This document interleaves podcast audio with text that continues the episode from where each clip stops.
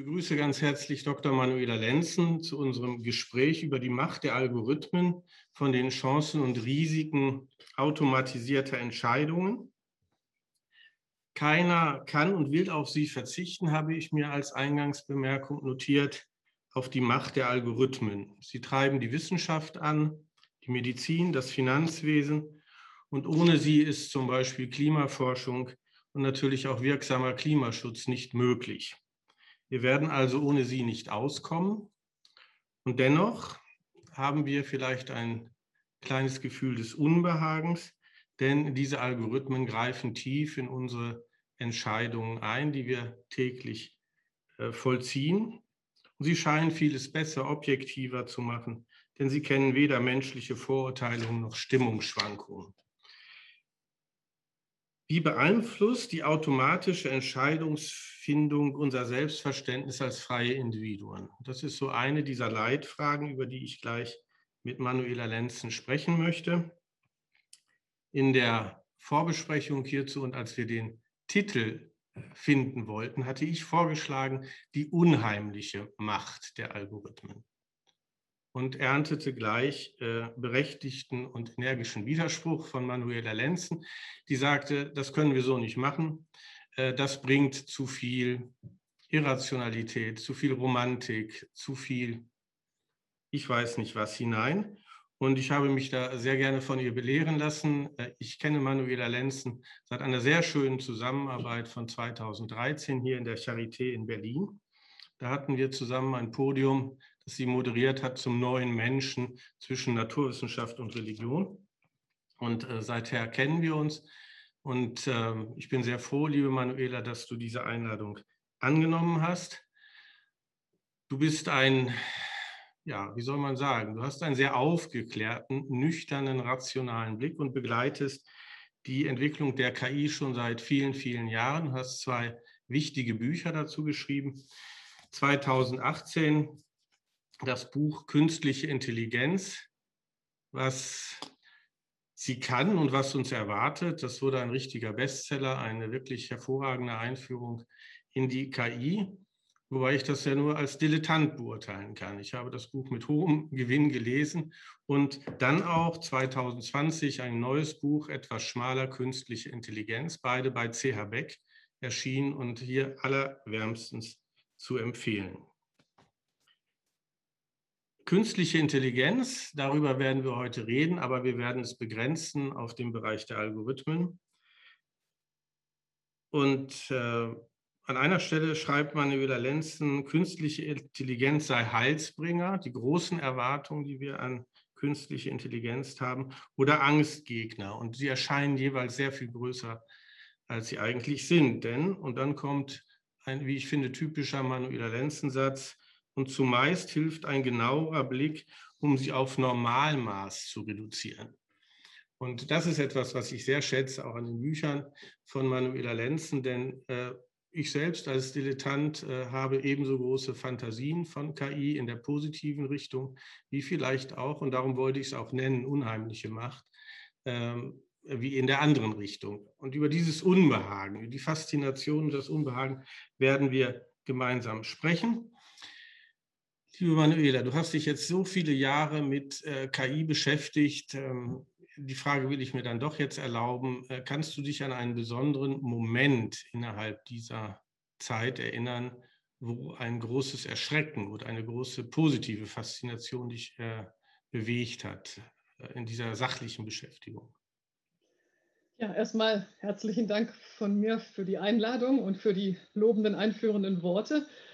Ähm, wenn ich so zurückschaue, ich war sehr früh eigentlich dabei bei diesen sogenannten Robocups, also bei den Meisterschaften, die Roboter im Fußball austragen. Und eigentlich fand ich das total faszinierend, zum einen zu sehen, was die Maschinen können, aber auch zu sehen, welche Erwartungen die Menschen an diese Maschinen hegen und äh, wie unendlich viel Arbeit da drin steckt, diese Maschinen tatsächlich dazu zu bringen, das auch zu tun. Also dafür, dass ein kleiner Roboter dann einige Schritte auf dem Fußballfeld macht, tatsächlich vielleicht auch mal den Ball trifft, vielleicht sogar mal ins Tor schießt, sitzen sehr viele Leute sehr lange vor ihren Laptops und machen und tun und ändern und korrigieren und versuchen es nochmal neu. Also diese Spannung zwischen, was können diese Systeme, was erwartet man von diesen Systemen, was denkt man da hinein, das hat mich eigentlich von Anfang an fasziniert. Aber es war nicht wirklich ein Erschrecken. Du hast nicht wirklich Angst gehabt äh, vor Robotern. Nein. Nie. Was heißt nie? Als ähm, Zivilist begegnet man Robotern natürlich eher in, in Kontexten, wo man mal nett ausprobieren kann. Sie stehen mal im Museum, sie stehen vielleicht mal im Flughafen oder in der Fußgängerzone. Ähm, wenn man sich natürlich die ähm, Präsentationen von Militärrobotern anschaut, kann einem schon Angst und Bange werden. Natürlich gibt es auch immer mal wieder Berichte über Unfälle, die einfach mit Fertigungsrobotern passieren. Aber das ist jetzt ja auch erstmal nur der, der große Bereich der, der Roboter. Die sogenannten sozialen Roboter, also diejenigen Maschinen, die mal mit Menschen tatsächlich zusammenarbeiten sollen, werden ja eigentlich auch so gebaut, dass sie angenehm anzuschauen sind, dass sie eine Größe haben, die Menschen nicht erschrecken, dass sie angenehme Gesichter haben. Das ist ja schon mitgedacht. Die äh, künstliche Intelligenz, das kann man in deinen Büchern lesen das ist auch allgemein bekannt, hat eine Geschichte von ungefähr 60 Jahren.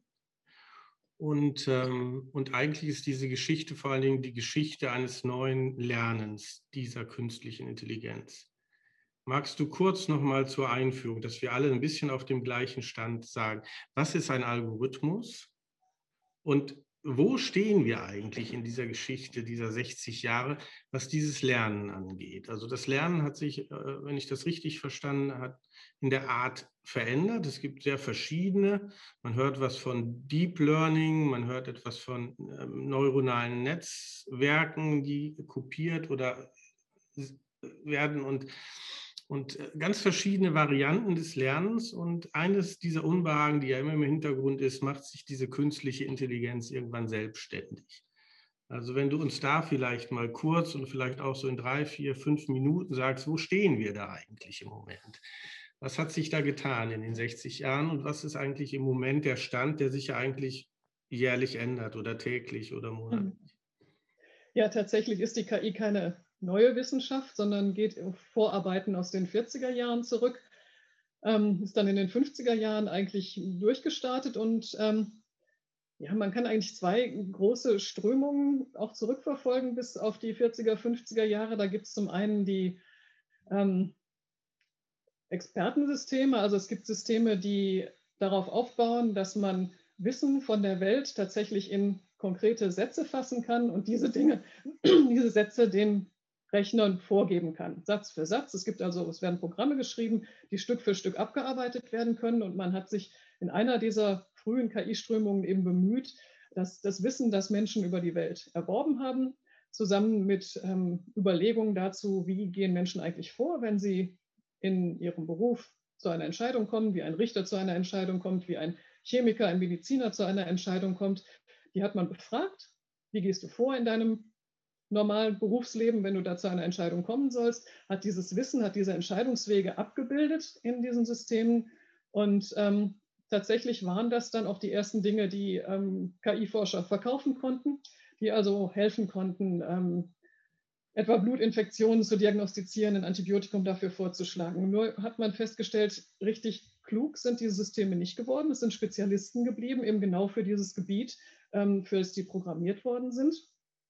Und ähm, es ist natürlich zum einen aufwendig, diese Dinge zu organisieren. Man muss dieses ganze Wissen erstmal selber beschaffen, man muss es eingeben, man muss es richtig systematisieren. Und wenn sich ein Feld ändert, muss man natürlich immer wieder ran, muss das wieder korrigieren, muss wieder neu eingeben. Und es funktioniert auch nur für diejenigen Bereiche, die man wirklich ausformulieren kann. Das heißt, Jemand kann ausformulieren, wie er zum Beispiel eine Divisionsaufgabe löst, aber es gibt ja auch noch ganz viele andere Dinge, die wir eben nicht einfach ausbuchstabieren können. Zum Beispiel das Gesicht eines Freundes in einer Menschenmenge zu erkennen. Das passiert uns einfach so, aber da können wir noch so viel nach innen lauschen. Das ähm, bekommen wir nicht einfach so mit, wie wir das schaffen. Und da war eben die Frage, könnten solche Systeme vielleicht schlauer werden, wenn sie sowas selber lernen können? Wenn man sie dazu befähigt, sich selber Dinge zu erarbeiten, die wir ihnen nicht vorgeben können. Zum Beispiel, was unterscheidet eigentlich einen Hund von einer Katze? Da kann man jetzt anfangen, das sprachlich zu fassen. Groß, klein, spitzere Ohren, weniger spitze Ohren, aber man wird immer Fälle finden, wo das einfach nicht passt, wo man dann doch wieder ein kleines Hündchen findet, das auf die Beschreibung, die man jetzt für die Katze gedacht hatte, dann auch passen würde. Und da war eben die Frage, können diese Systeme das nicht selber lernen? Gerade diese Dinge, die wir nicht ausbuchstabieren können. Und auch dieses sogenannte maschinelle Lernen. Die äh, ersten Ursprünge davon gehen auf Vorarbeiten aus den 40er Jahren zurück. Man hatte damals nicht die Rechenpower, die man braucht, um diese Rechen, um diese Leistung tatsächlich erbringen zu können. Man hatte nicht die Datenmengen und auch nicht die, die Algorithmen, die man heute hat. Ähm, deshalb sieht man den Boom dieser maschinellen Lernverfahren heute. Tatsächlich ist die Idee dazu eben viel älter. Ähm, ja, der, dieser große Boom der KI, den wir heute sehen, geht zum großen Teil auf die Fortschritte dieser maschinellen Lernverfahren zurück. Zum Teil so stark, dass maschinelles Lernen und künstliche Intelligenz gleichgesetzt wird. Ähm, da würden die meisten KI-Forscher wahrscheinlich protestieren und sagen, das Forschungsfeld künstliche Intelligenz ist viel größer. Maschinelles Lernen ist ein Teilbereich im Rahmen dieser großen, ähm, des großen Feldes künstliche Intelligenzforschung. Und innerhalb dieses maschinellen Lernens gibt es dann dieses berühmte Deep Learning, also Lernverfahren, die mit sogenannten künstlichen neuronalen Netzen arbeiten. Das äh, sind nicht wirklich Netze, sondern das sind Rechenprozesse, die in gewöhnlichen Computern stattfinden. Früher hat man das auf Grafikkarten gerechnet, heute hat man dazu spezielle ähm, Deep Learning Chips, die sich einfach dadurch auszeichnen, dass sie sehr schnell parallel gleichartige Rechenoperationen durchführen können. Und es funktioniert eben so, dass man diesen Systemen nicht Satz für Satz vorgeben muss, was sie tun sollen, sondern man gibt ihnen Beispiele. Und zumindest in diesem häufigsten Verfahren, in dem sogenannten überwachten Lernen, sagt man auch dazu, was richtig ist und was falsch. Also man gibt diesem System Hundebilder und lässt dieses System klassifizieren. Ist es ein Hund? Ist es kein Hund? Dann sieht man sich das Ergebnis an, korrigiert das Ergebnis, gibt diesen Fehler wieder in dieses System zurück, dann werden die Verbindungen da drin ein bisschen zurechtgerüttelt und das macht man so oft, bis so ein System dann in der Lage ist, zuverlässig Hunde zu erkennen oder Hunde von Katzen zu unterscheiden oder Sprache zu verschriftlichen oder ähm, Hausnummern zu erkennen oder was auch immer, was man eben möchte, dass dieses System lernt. Und ja, man hat diesem System eben nicht Satz für Satz vorgegeben, wie es das machen soll. Das muss man auch nicht, glücklicherweise, weil wir das eben nicht können, sondern man muss einen großen Bestand an Daten haben und diese Lernverfahren immer wieder korrigieren. Dann werden sie das auf die Dauer lernen. Das ist so das, das am meisten verwendete Verfahren. Ähm, es gibt auch ein sogenanntes unüberwachtes Lernen. Da gibt man dem System eben nicht vor, was es lernen soll, sondern gibt ihm erstmal Daten und sagt, was findest du für Strukturen in diesen Daten.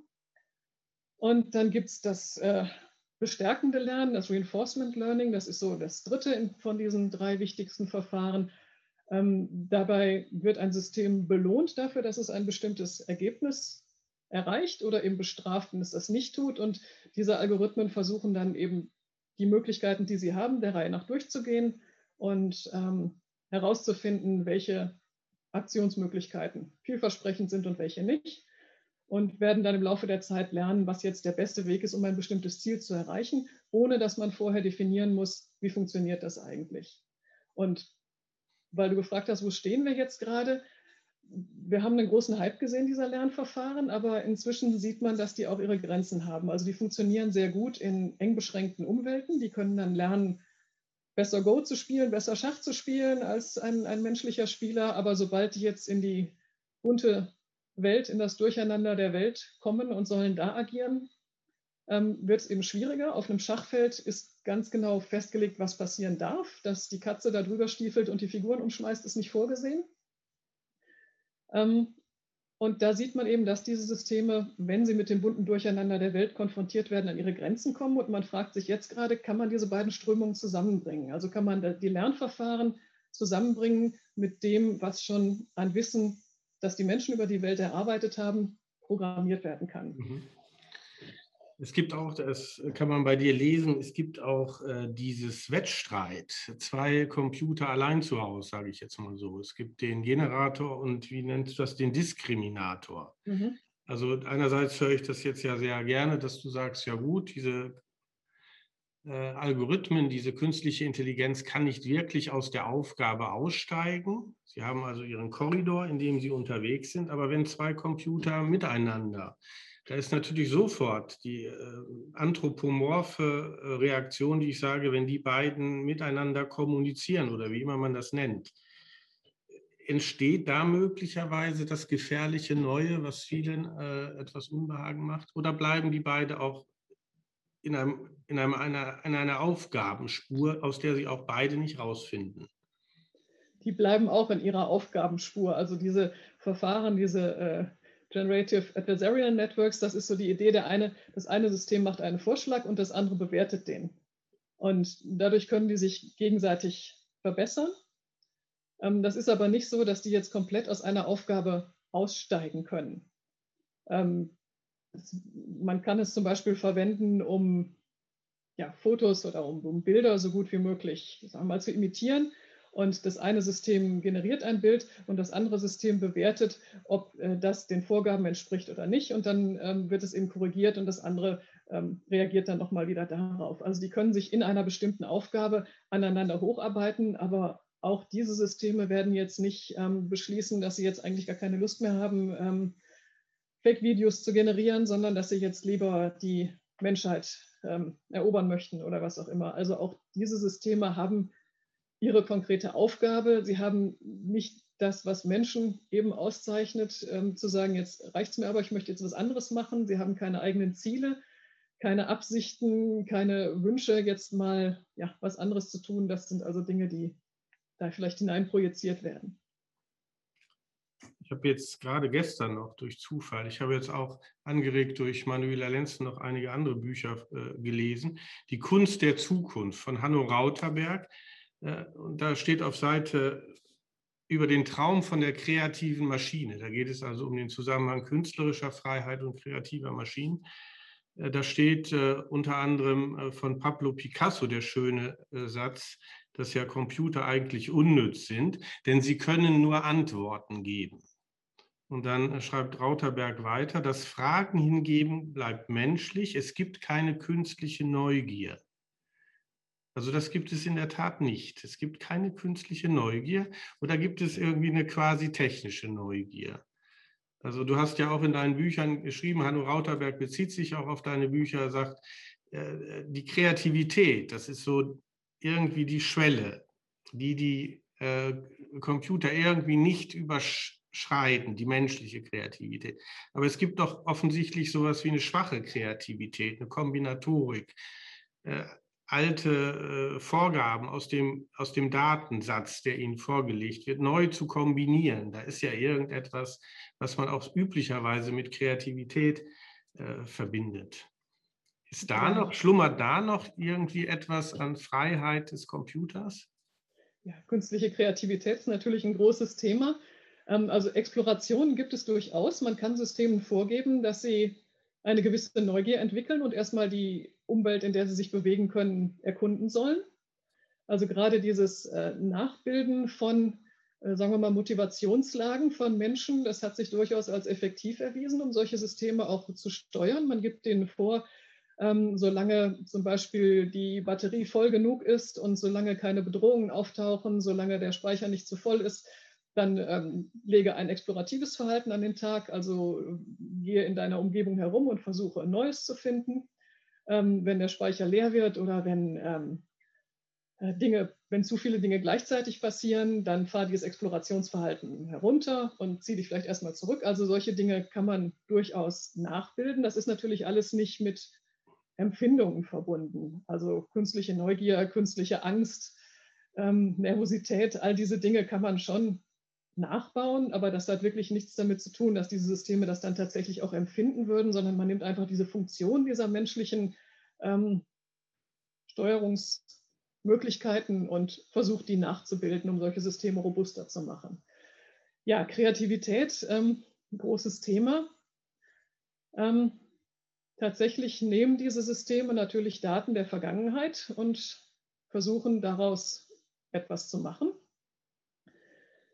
Was ich immer interessant finde an dem Thema ist die Frage, wie, was macht der Mensch denn eigentlich anders? Was macht er denn genau anders? Denn auch der menschliche Künstler schöpft ja nicht, die Künstlerin schöpft ja nicht aus dem Nichts, sondern hat eben seine, ihre Lebenserfahrung, Erfahrung mit der Kunstgeschichte, Erfahrung mit der aktuellen Situation der Zeit. Ähm, was ich tatsächlich sehe bei Künstlern, ist, dass sie sich dieser Systeme bedienen, um neue Formen zu entwickeln.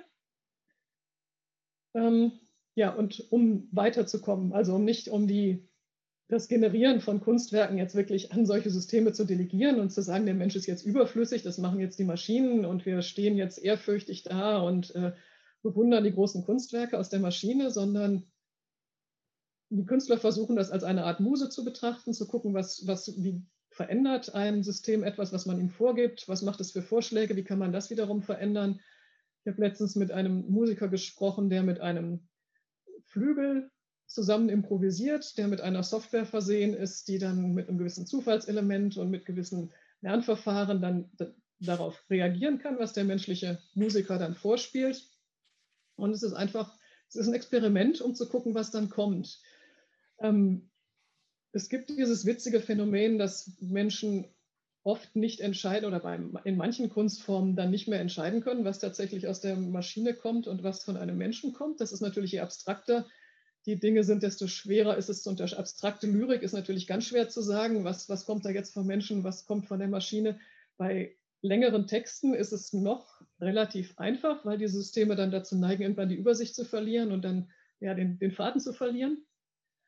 Ähm, in der Musik sind es natürlich die Fachleute, die dann genau wissen, das kann nicht Beatles sein, weil es gibt nur die und die Stücke und wenn jetzt was Neues kommt, dann hat das sich jemand ausgedacht. Also was man machen kann, ist ähm, mehr vom Gleichen sozusagen zu produzieren. Da würden natürlich Künstler sagen, okay, das ist äh, künstlerisch uninteressant, damit kann man vielleicht die Hintergrundmusik fürs Kaufhaus generieren, aber das ist jetzt nicht das, was uns künstlerisch weiterbringt. Ähm, was vielleicht weiterbringt, ist eben die Interaktion mit solchen Maschinen und mhm. eben auch dieses Rückspiegeln, die Frage, was macht denn eigentlich menschliche Kreativität aus? Und was natürlich immer stehen bleibt, ist einfach die Frage, was, was nehmen wir denn jetzt davon? Also die Maschine kann einiges dann generieren an Bildern, an Texten, an Gedichten, an Musikstücken. Aber der Mensch ist dann immer noch der, der bewertet, was er davon jetzt gut und interessant und weiterführend findet. Also die Maschine kann nicht bewerten, ob das, was sie da generiert hat, von uns jetzt irgendwie betrachtet wird als etwas, was uns weiterbringt, was wir noch nie gesehen haben, was originell ist oder wo wir vielleicht sagen, ja, das, die Perspektive habe ich noch nie eingenommen auf eine Sache und das, das bringt mich jetzt dazu. Also diese, diese Auswahl, was ist jetzt eigentlich gut, das liegt immer noch beim Menschen. Du hast in einem ähm, Aufsatz, in einem Essay in Sinn und Form, der heißt Der elektronische Spiegel, den empfehle ich sehr. Der ist im Heft 5 2019 entstanden. Äh, hast du geschrieben, im aktuellen Hype um Chatbots und Fake News, maschinelle Übersetzung und soziale Roboter geht verloren, dass künstliche Intelligenz immer auch ein großes Experiment in Sachen Selbsterkenntnis war. Es ist nicht die Selbsterkenntnis des Computers oder der künstlichen Intelligenz, sondern der Selbsterkenntnis von uns. Und äh, von Anfang an sollten diese Maschinen uns nicht nur anstrengende Arbeit abnehmen, sondern waren auch ein Hilfsmittel, um uns selber genauer zu begreifen. Also wenn du das vielleicht noch mal kurz skizzierst, da ging mir doch einiges von auch, auch im Verständnis von Intelligenz und künstlicher Intelligenz und dem eigenen Selbstverständnis. Ähm, das ist wie eine schöne, optimistische Geschichte. Wir haben was erfunden, das uns hilft, uns besser selber zu verstehen. Ob das so harmlos ist, gleich kommen wir nämlich noch zu der unharmlosen Sache der künstlichen Intelligenz. Noch sind wir auf der Sonnenseite. Ähm, ja, wenn man mal guckt in die Geschichte der künstlichen Intelligenzforschung, stellt man fest, dass viele der ersten ähm, Forscher Psychologen waren.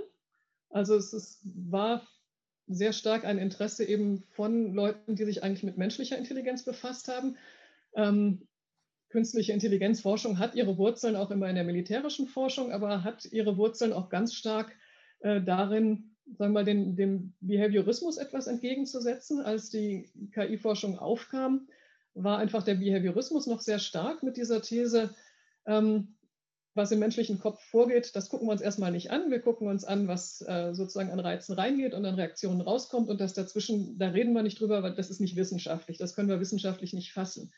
Und als dann aus der Kommunikationstheorie, ähm, aus, der, ähm, ja, aus der Nachrichtenübertragung immer mehr Begriffe verwendet wurden von ähm, Informationen, die übertragen werden, von Speichern, da was stattfindet, von ähm, äh, Gedächtnis, das solche Systeme vielleicht haben. Also es wurden immer mehr psychologische Begriffe verwendet, auch auf diese, diese technischen Prozesse.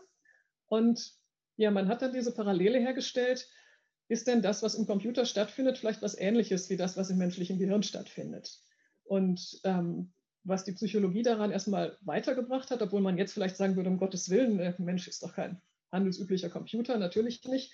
Aber zumindest hat diese Perspektive dazu geführt, dass man mal wieder über die Dinge im Kopf sprechen durfte. Man hat gesagt, wenn die jetzt wissenschaftlich darüber sprechen können, was ihre Maschinen, was in ihren Maschinen vorgeht und dass das Speicherprozesse, kognitive Prozesse sind, dann kann man das sicher auch über Menschen sagen. Und ähm, ja, so ist man zumindest einen Schritt weit über den Behaviorismus hinausgekommen. Ähm, die andere Frage, die ja seltener bedacht wird, ist vielleicht, dass neben der künstlichen Intelligenzforschung eine andere Disziplin groß geworden ist, die Kognitionsforschung. Die beiden haben so interessante Beziehungen. Also die Kognitionsforschung führt die künstliche Intelligenz als ihr Teilgebiet, die künstliche Intelligenz führt die Kognitionsforschung als Teilgebiet. Die haben sind eigentlich beide nebeneinander entstanden und die Kognitionsforschung dreht die Perspektive um. Da ist dann die Idee, wenn man in der Lage ist, kognitive Fähigkeiten nachzubauen von Mensch und Tier, dann kann man präziser verstehen, wie sie tatsächlich funktionieren. Das heißt, man die künstliche Intelligenzforschung guckt auf den Menschen, um sich da zu inspirieren, wie können wir die Maschinen, sehen wir beim Menschen etwas, was uns hilft, die Maschinen intelligenter zu machen. Und die Kognitionsforschung guckt sozusagen von der anderen Seite und sagt, ähm, können wir den Menschen so genau betrachten, dass wir tatsächlich etwas nachbauen können. Und wenn wir dieses nachbauen können, ist es natürlich kein Beweis dafür, dass es beim Menschen auch so funktioniert. Es könnte ja unterschiedliche Wege geben, dasselbe Ziel zu erreichen, aber es ist zumindest ein Hinweis, dass es gehen könnte.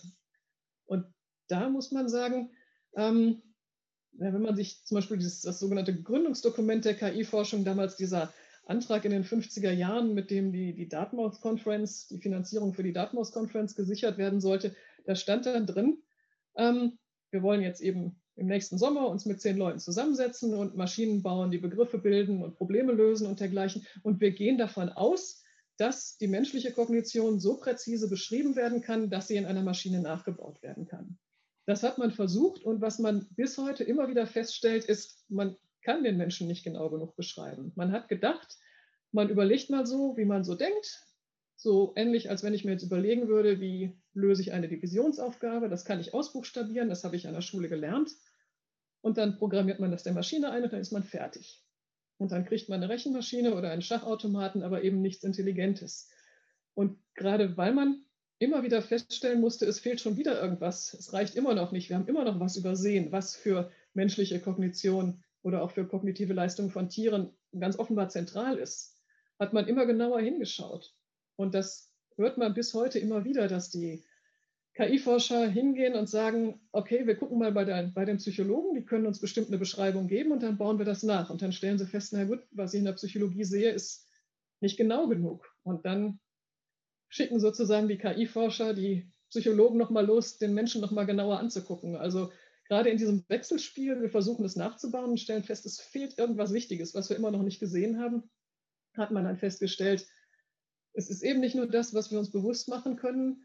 Ähm, es ist auch nicht nur das, was im Kopf stattfindet, sondern offenbar ist es ganz entscheidend für menschliche Kognition, dass eben der menschliche Körper da ist mit einer bestimmten Architektur, dass der Mensch mit anderen Menschen interagiert, dass der Mensch sich in einer Umwelt bewegt. Also ganz viel, von dem man so denkt, wir regeln das alles im Kopf. Wenn man genauer hinguckt, stellt man fest, dass wir ganz viel Informationsverarbeitung sozusagen an die Umwelt auslagern, dass viele Dinge ähm, ja, wir eben gar nicht im Kopf haben, sondern es einfach so gerade eben funktioniert, dass wir es wiedererkennen. Es gibt dann so lustige Versuche.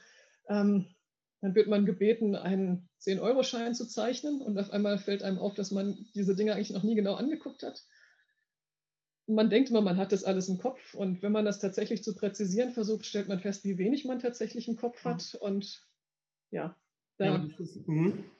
Also als wir uns damals 2013 das erste Mal begegneten, da ging es ja auch um den neuen Menschen und Fragen der Selbstoptimierung. Und äh, in meinem dilettantischen äh, Annäherungsversuchen frage ich mich immer mehr, ob diese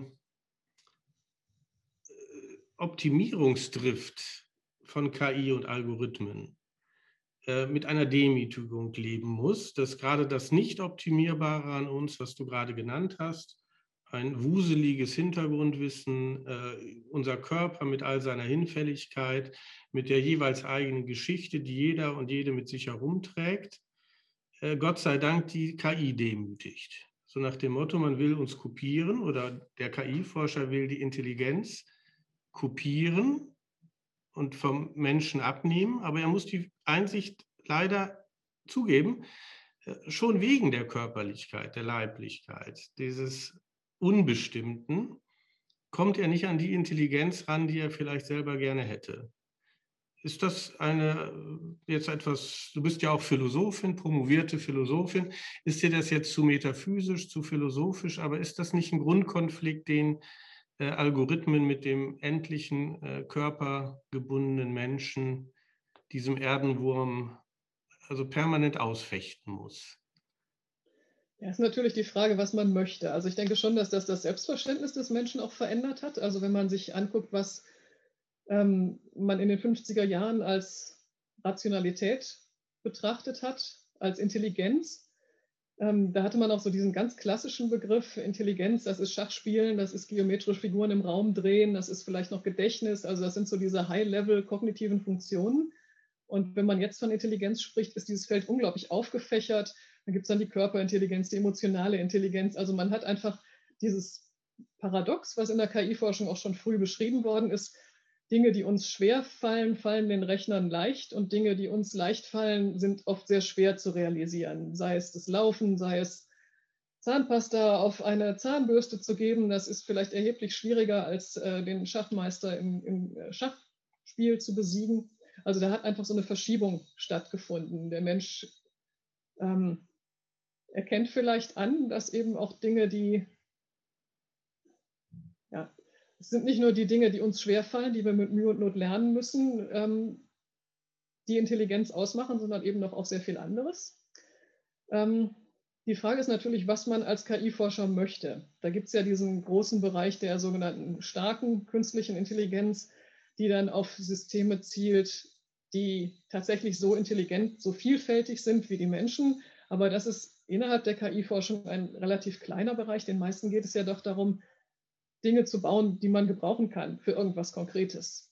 Also nicht gleich ein System zu haben, das intelligent ist wie der Mensch, sondern ein System zu haben, das vernünftig übersetzt, das ähm, kontrolliert, ob die Pizza vernünftig belegt ist, das ähm, effizient die Werbeplätze für Suchmaschinen optimiert und ähm, Dafür spielt das natürlich nicht so eine Rolle. Da möchte man dann einfach Dinge haben, die ihre konkrete Aufgabe gut erfüllen. Ich fühle mich jetzt ja auch nicht beleidigt, dass ich nicht so schnell laufen kann wie ein Auto oder nicht so, mhm. nicht so schnell buddeln kann wie ein Bagger oder so, sondern das sind dann ja einfach Dinge, die angewendet werden, um bestimmte Leistungen zu erbringen. Da kann einem dann schon mal ein bisschen Angst und Bange werden, wie viel Informationen die dann tatsächlich verarbeiten können. Aber das ist nicht das, was jetzt wirklich uns Konkurrenz machen würde.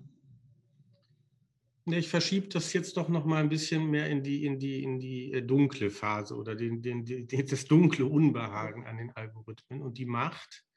Äh, einerseits schön, wir haben viel gelernt, also wir wissen heute viel mehr über Intelligenz und sind da körpernäher, äh, endlicher, fantasievoller und so weiter und so fort. Und gleichzeitig treiben die Algorithmen uns doch uns endliche Wesen, die Fragen stellen können und sterblich sind, erheblich mit einem Selbstoptimierungs- und Optimierungsdrang nach vorne. Also ich denke mal an die äh, Quantifizierung und Vermessung der Welt. Wir haben ja schon mal darüber gesprochen. Also es wird alles vermessen. Es soll alles quantifiziert werden. Ähm, ich beziehe mich jetzt auf den Mau und das metrische Wir. Also überall ähm, alles wird gescreent, gescored, es gibt Ratings, es gibt Rankings. Wir sind in einem Vergleichsstress. Also einerseits ist das ja sehr schön, aber diese Quantifizierung, dieser Rechenknecht, wie der Lauterberg das meint, der bleibt in seiner Spur. Und wir haben jetzt viel gelernt. Wir sind empfindsamer geworden und empathischer und intelligenter und feinsinniger. Aber es gibt im Hintergrund eine harte Realität dieses Algorithmus, der uns in so eine Vergleichsarbeit hineinzwängt und eine Optimierung, die ja eigentlich mit unserer Endlichkeit nur schwer zusammengeht. Also das ist doch eine Art von ähm, Dilemma oder es ist eine Art von Zwangsjacke. Also wie, wie soll ich damit umgehen? Wenn wir nur mal bei der Frage jetzt der Quantifizierbarkeit bleiben und nehmen wir das Beispiel der, der Vergleich, der Vergleichsstress oder meinetwegen magst du das Finanzwesen, Kreditsysteme, Anstellungen und dergleichen. Das ist ja durchaus dasselbe Problem. Der Chef kann den, der sich um einen Job bemüht, nicht mehr qua Intuition auswählen, sondern es kommt ein KI-System, ein Algorithmus, der erstmal die meisten Menschen rauskegelt. Wie, ähm, wie verhält sich ja. das zu diesem neuen empfindsamen Ich mit dem großartigen Begriff von Intelligenz? Das sind natürlich Dinge, die Menschen zu bestimmten Zwecken verwenden. Also das sind jetzt nicht die ähm, Anliegen der Algorithmen, uns da irgendwie zu knechten, sondern das muss man schon sehen, das sind, das sind Menschen, die solche Algorithmen mit bestimmten Absichten natürlich implementieren. Und ja, die Frage ist, was passiert dann, wenn man es funktioniert ja so, dass Menschen Gruppen zugeordnet werden und der Einzelne dann als Mitglied dieser Gruppe eben betrachtet wird. Diese Gruppen werden, je mehr Daten man hat, werden diese Gruppen eben immer kleiner. Also man kann immer genauer hinschauen und trotzdem wird man eben nicht als, weiß ich nicht, von der ähm, Kreditscoring-Agentur dann eben nicht als das Individuum gesehen, sondern als ähm, jemand, der einen bestimmten, dem ein bestimmter Score zugeordnet wird und für den dann die Eigenschaften einer bestimmten Gruppe gelten. Ja, die Frage ist, was macht man jetzt damit? Ähm, ist das etwas, was menschliche Entscheidungen ruiniert oder ist es auch etwas, was menschliche Entscheidungen verbessern kann, was menschliche Entscheidungen vielleicht rahmen kann? Ich denke, da sehen wir im Moment gerade, dass immer mehr dieser Algorithmen eben in Bereichen eingesetzt werden, die Menschen direkt betreffen. Also wir haben ganz viele dieser Systeme, die einfach nur technische Funktionen haben, also die Algorithmen, die einfach die Signalstärke verbessern oder die kaputte Schrauben vom Band pusten oder was auch immer, die müssen natürlich nicht in dem Sinne reguliert werden wie äh, Algorithmen, die ähm, Bildungsmöglichkeiten zuweisen, die Schulplätze, Kindergärtenplätze, Studienplätze zuweisen, die über die Vergabe von Krediten entscheiden, die über den Zugang zum Gesundheitswesen entscheiden, die über Arbeitsplatzmaßnahmen entscheiden. Äh, da sind Menschen natürlich direkt betroffen. Und ja, je mehr diese Systeme zum Einsatz kommen, desto mehr wird klar, dass man sich jetzt als, dass die Gesellschaft sich darum kümmern muss, ähm, was, wie die Auswirkungen des Einsatzes dieser Systeme sind. Und da ist natürlich die Frage, werden diese Systeme so eingesetzt, dass sie sozusagen als eine dass deren Ergebnisse eine Option unter anderen sind für einen Menschen und diesem Menschen dann ermöglichen, seine eigene Entscheidung zu verbessern, einfach dadurch, dass nochmal eine zusätzliche Perspektive dazu kommt? Oder werden diese Systeme eingesetzt, um menschliche Entscheidungen zu ersetzen? Also ist ein Sachbearbeiter, der mit seinem solchen System arbeiten soll, ist er gezwungen, sich an die Vorgaben eines Algorithmus zu halten? Oder ist er angehalten, das zu überdenken, das nur als eine Position unter anderen zu betrachten? Da geht es also nicht nur um die Frage, was macht dieser Algorithmus, sondern es geht um die Frage, wie ist sowas eingebettet, also wie findet dieser gesamte Entscheidungsprozess statt. Und da wird eben immer klarer, dass man da ein kritisches Auge drauf haben muss.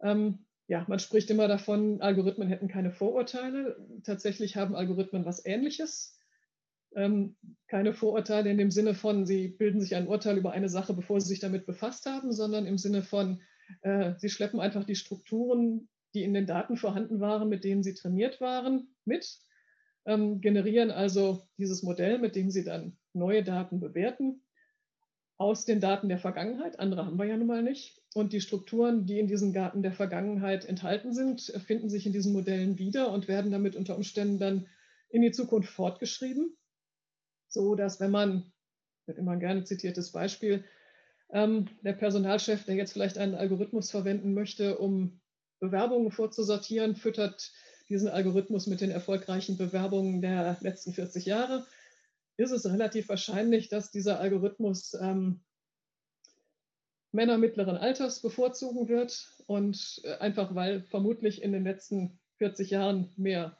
Männer dann sich beworben haben und vielleicht eine erfolgreiche Karriere im Unternehmen gemacht haben. Es ist im Algorithmus natürlich nicht klar, dass wir uns die Zukunft anders vorstellen als die Gegenwart. Da muss also kein frauenfeindlicher, rassistischer, was auch immer Programmierer dran gesessen haben, sondern es reicht völlig, wenn diese Strukturen unbemerkt in den Trainingsdaten drinstecken, um die dann weiterzuschleppen. Andererseits kann man natürlich auch sagen, vielleicht kann man diese Algorithmen ja auch nutzen, um auf solche Einseitigkeiten hinzuweisen. Denn es ist ja nun auch nicht so, dass Menschen immer optimale Entscheidungen treffen. Aus dem Einstellungswert, also aus den Human Resources, also aus der Personalwesen ist ja auch bekannt, dass Menschen, dass Personaler am liebsten Menschen einstellen, die ihnen ähnlich sind. Die Golfer stellen die Golfer ein und die älteren weißen Männer stellen die älteren weißen Männer ein. Also auch da kann so ein Algorithmus natürlich wenn man ihn geschickt einsetzt, darauf hinweisen, dass solche Einseitigkeiten da sind und dann vielleicht dazu beitragen, solche Einseitigkeiten auch zu überwinden. Es ist eben die Frage, wie, wie setzt man das geschickt ein? Es ist nicht die Agenda des Algorithmus da. Ja, bestimmte Richtung zu gehen. Die Agenda des Algorithmus gibt es nicht. Er hat keine, er hat keine Intention, er hat auch keine äh, Gefühle und Emotionen. Er weiß auch nicht, was er tut, das ist klar. Aber wenn wir nochmal dieses Thema Regulierung auch zum Schluss hin noch, noch ein bisschen nehmen, ähm, alle oder ganz viele, oder man, man, liest es immer wieder, dass, dass wir eigentlich alle keine großen Probleme haben, äh, das eigentliche Kapital beizusteuern in diesem Plattformkapitalismus, um es mal salopp zu sagen. Äh, wir liefern alle munter Daten, mit denen dann die Algorithmen gefüttert werden und wir haben da eigentlich ganz wenig Hemmungen.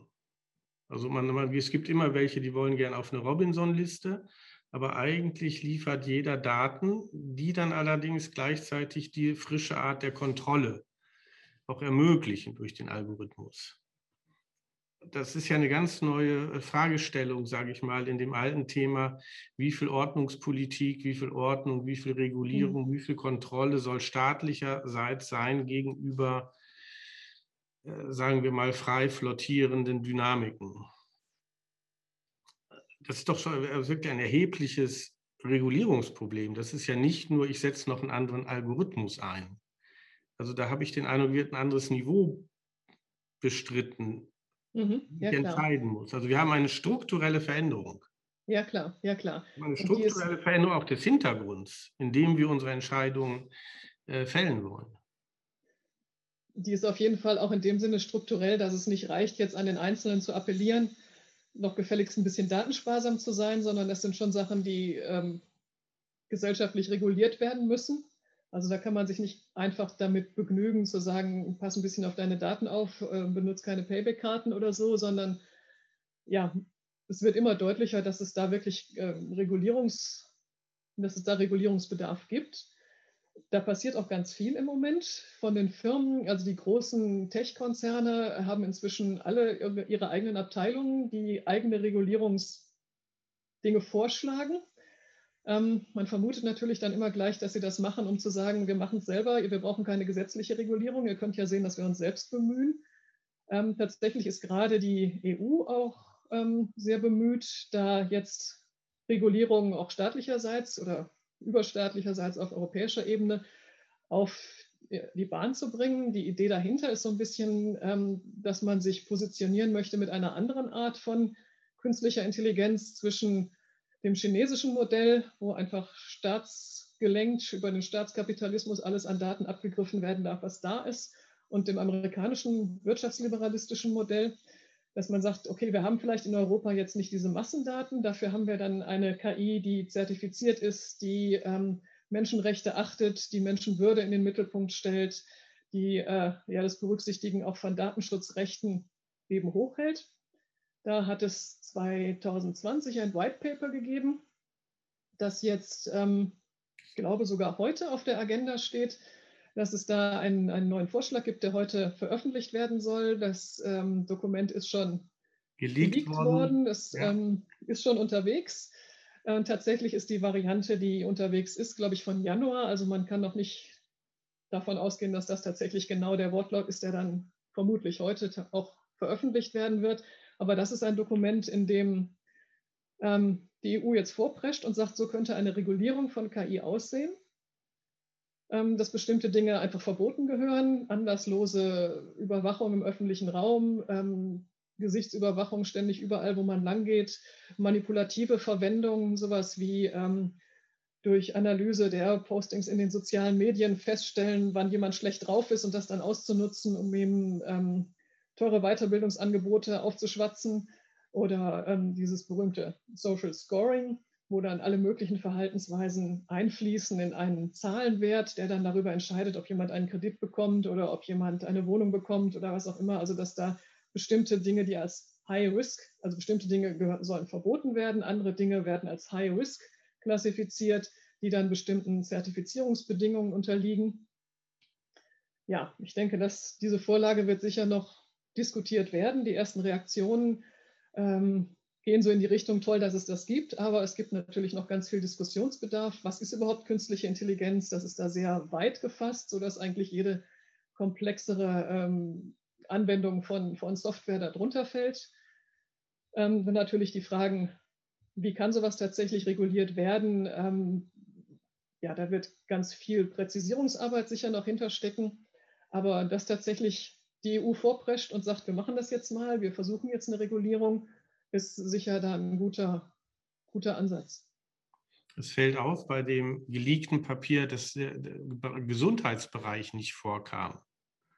Also Überwachung kam vor und, und äh, diskriminierende, bei diskriminierende Faktoren, bei Anstellung und so weiter. Soweit ich jetzt das überflogen habe, kommt der Gesundheitsbereich nicht vor.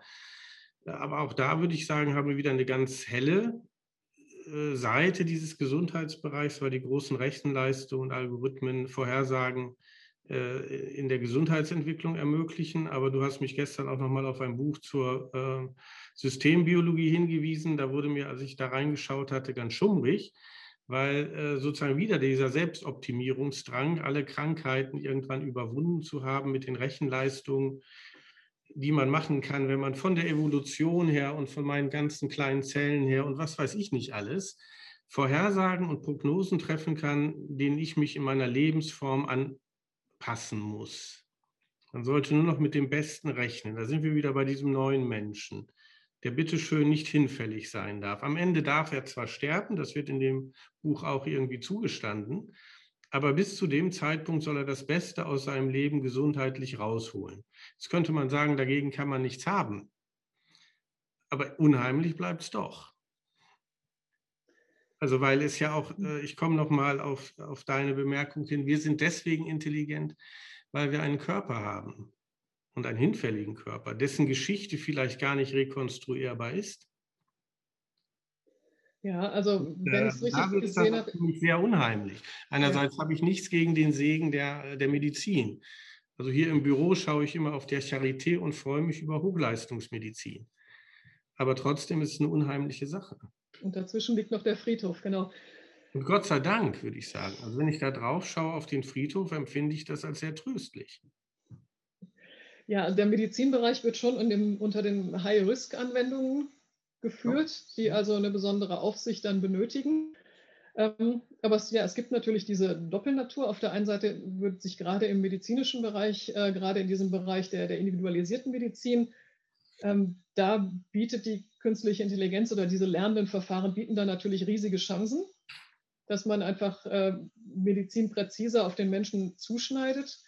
Die Frage ist natürlich diese ganzen Prognose-Tools. Wie weit will man sich in seinem Leben dem unterwerfen.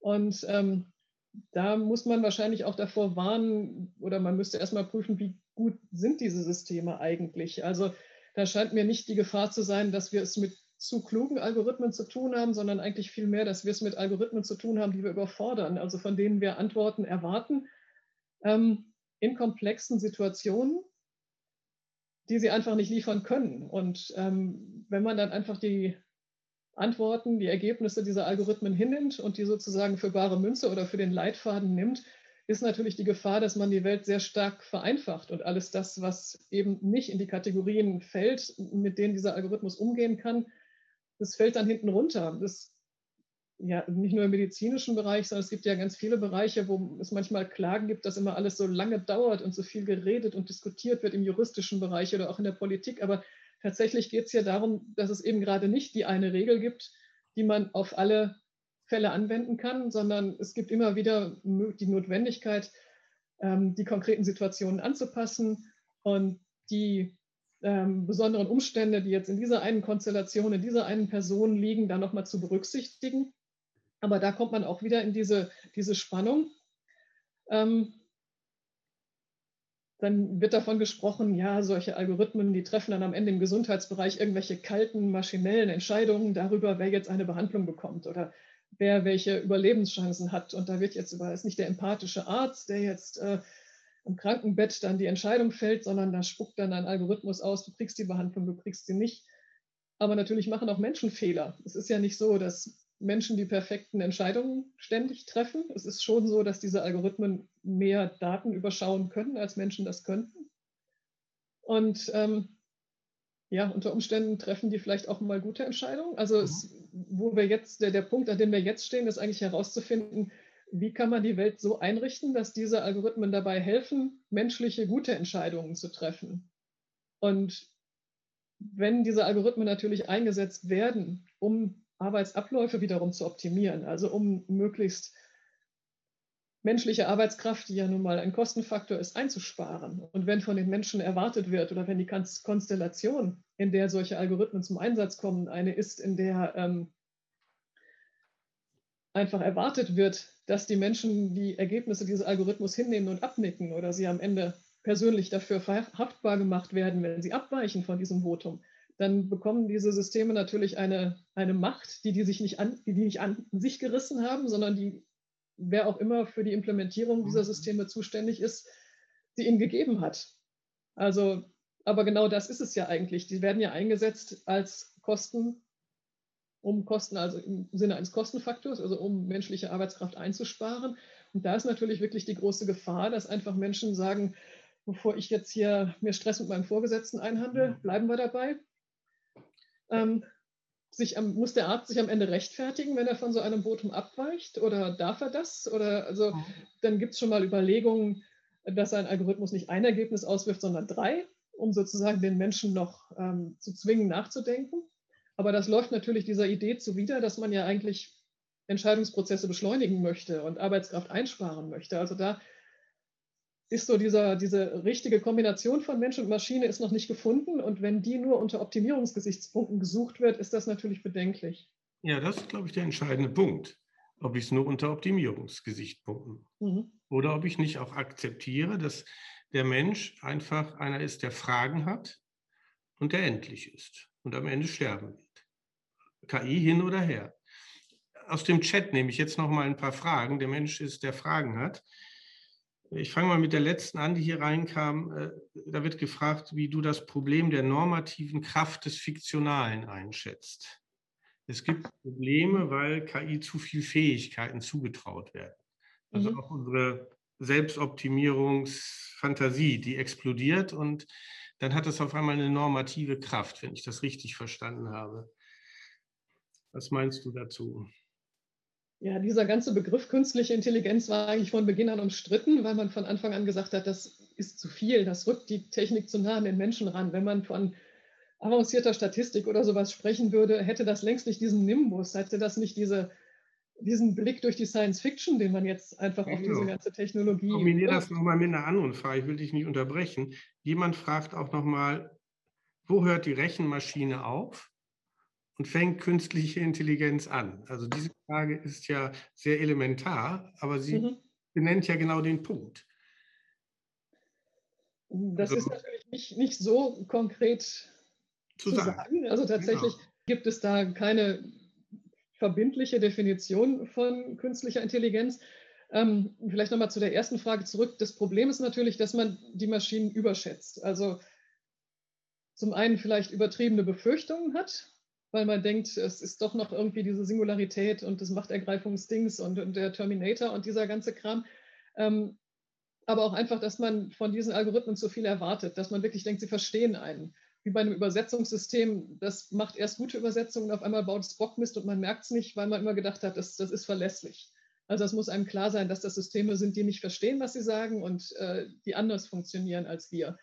Wo tatsächlich die künstliche Intelligenz anfängt, es gibt ein Forschungsfeld, das heißt künstliche Intelligenz. Da gibt es Lehrstühle, da gibt es Forschungsgelder für.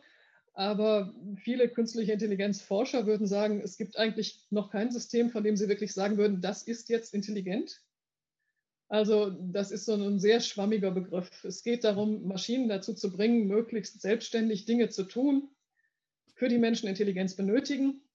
Dummerweise benötigen Menschen ja für ziemlich alles Intelligenz. Also nur weil ein System dann rechnen kann, ein Taschenrechner würden wir ja nicht als intelligentes System bezeichnen, nur weil da wir würde man doch sagen, Intelligenz wäre das, was Anpassung ermöglicht. Ja. Und ein Taschenrechner rechnet eben. Ja. Ja, es geht dann, aber wenn man jetzt ein, ein Auto hat, das einige Funktionen schon selber ähm, ermöglichen kann, das also sich mit seinen Sensoren dann ähm, umguckt und daraufhin reagiert in einem gewissen beschränkten Rahmen. Ist das dann Intelligenz oder ist es das noch nicht? Ist das jetzt mhm, ist das schwache Intelligenz oder ist es starke Intelligenz? Also diese Begriffe sind da alle sehr schwammig. Und es gibt sicher noch kein System, das die Intelligenz, die der Mensch tatsächlich realisiert, dann auch imitieren könnte. Wo ich als Laiennutzer dieser äh, künstlichen Intelligenz, die sind wir ja vermutlich irgendwie alle, aber mehr oder weniger, noch eine Frage, das maschinelle Übersetzen im Chat wurde danach gefragt zwar sehr, sehr speziell, können Sie etwas zur Entwicklung der maschinellen Übersetzung seit Noam Chomsky mit der generativen Transformationsgrammatik im Vergleich zur heutigen maschinellen Übersetzung. Also ich kenne DeepL und äh, wundere mich immer Bauklötze, wie gut das funktioniert, auch in einer, mhm. einer Nachprobe. Wenn man dann genau hinschaut, natürlich, wenn man äh, hermetische Gedichte eingibt, dann ist schnell auch das System überfordert aber da hat man den Eindruck, noch mal einer Sonnenseite der künstlichen Intelligenz beizuwohnen. Also wir mhm. werden immer globaler, immer internationaler. Wir werden uns darüber vermutlich dann viel verständigen können. Vielleicht noch etwas zur künstlichen oder maschinellen Übersetzung. Mhm. Ja, tatsächlich hat es schon damit angefangen, dass man gedacht hat, man muss die Struktur von Sprache verstehen und muss diese Struktur irgendwie dem Rechner beibringen, ähm, bis dann eben diese maschinellen Lernverfahren und die großen Datenbestände kamen. Da gibt es dann diesen äh, berühmten Satz, immer wenn ich einen Linguisten feuer, verbessert sich die Spracherkennung.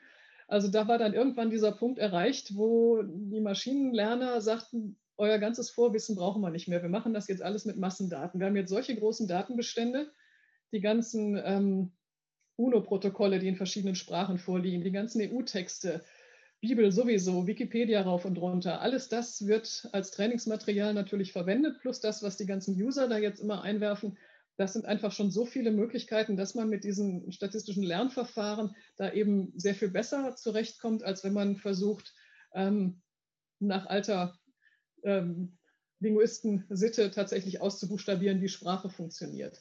Also das hat tatsächlich, da hat man vor ein paar Jahren so einen Qualitätssprung gesehen in diesen Systemen, als Google Translator und auch DeepL dann umgestellt haben auf diese maschinellen Lernverfahren. Also was an Regeln da ist, ähm, kann man natürlich dann am besten vorgeben. Da passieren dann auch keine Fehler mehr.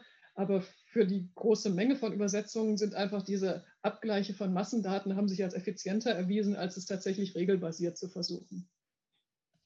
Eine letzte Frage, dann ist schon ein Uhr oder durch. Ähm, in diesem Buch, das war das erste, 19, zwei, äh, vor zwei Jahren, da gab es noch ein Schlusskapitel über Utopien des Digitalen oder der, der, der künstlichen Intelligenz. In diesem Buch gibt es kein äh, Kapitel über Utopien. Äh, müssen wir uns Sorgen machen? Äh, in, dem, in dem schwarzen äh, Buch hast du äh, so eine Utopie auch entworfen oder einfach geäußert die ganzen Daten als eine Allmende, an der jeder teilhaben kann Sie sind anonymisiert, die Daten, und jeder kann sie zu Forschungszwecken und zu äh, weiteren Dingen auch nutzen. Und äh, es gibt keine falschen Monopolbildung und so weiter und so fort. Das hört sich an, wie Utopie sich anhört. Ich bin da immer etwas skeptisch. Dein Lektor hat dir gesagt, äh, du musst aufpassen, dich mit so einer Sache nicht lächerlich zu machen. Und du hast das, was ich sehr tapfer finde, sehr äh, bewundernswert, hast dieses Utopie-Kapitel trotzdem reingenommen. Äh, vielleicht noch zwei, drei Sätze zur gegenwärtigen Lage der Utopie in Sachen KI.